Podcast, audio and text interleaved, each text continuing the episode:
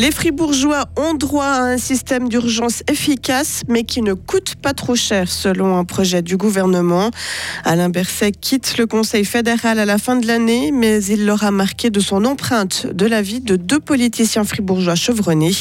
Et de gros moyens sont déployés pour retrouver le petit sous-marin disparu près de l'épave du Titanic. Profitez des quelques rayons de soleil de ce matin. Les averses et les orages ne sont pas loin, même que ça va être très agité au-dessus de nos têtes ces prochaines heures. Un jeudi 22 juin 2023.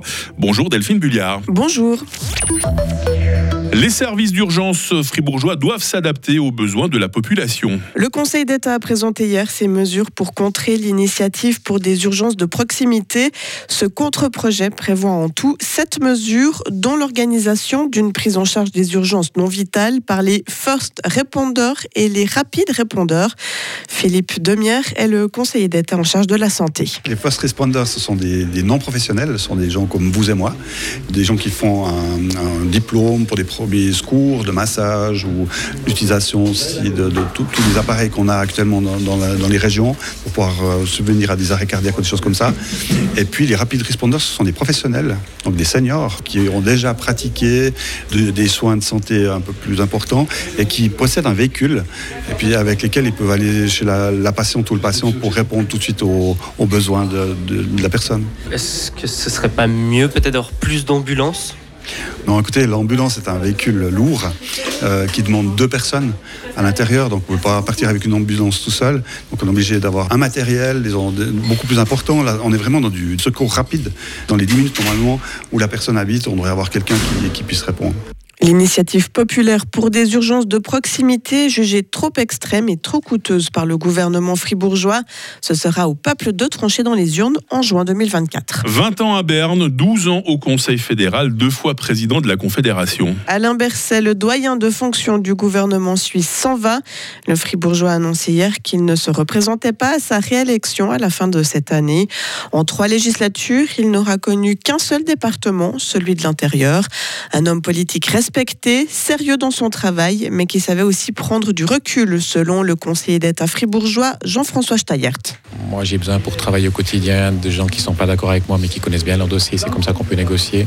Je pense que, que Alain Berset a toujours été extrêmement solide sur ses dossiers, quoi qu'il advienne, avec des idées claires vers où il voulait aller. Mais le fait de connaître ses dossiers permet de, trouver des chemins pour trouver des majorités politiques pour avancer. J'ai beaucoup travaillé en commission parlementaire, euh, tant j'étais moi conseiller national et lui conseiller fédéral, comme on avait les mêmes sujets, on se voyait beaucoup, euh, même dans les phases les plus intenses, des débats les plus, les plus forts, des fois, des fois émotionnellement assez puissants. Il perdait jamais son goût de l'humour, ce qui lui manifestement lui a permis de digérer certaines choses assez facilement. La fribourgeoise Isabelle Chassot a aussi connu Alain Berset comme chef notamment quand elle, était à la tête de l'Office fédéral de la culture.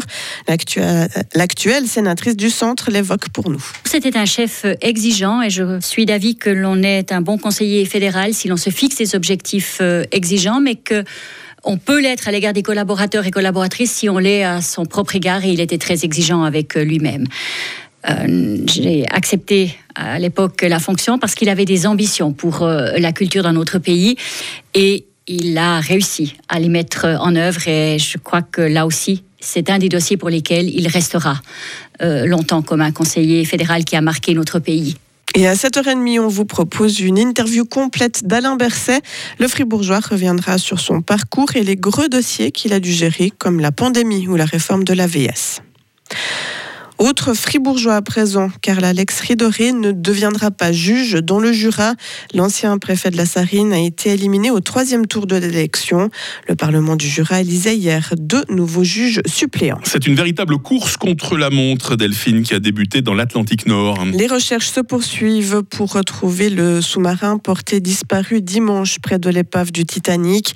Les gardes-côtes américains veulent toutefois garder espoir après que des bruits ont été détectés sous l'eau mardi, mais le temps les réserves d'oxygène des cinq occupants risquent de s'épuiser aujourd'hui.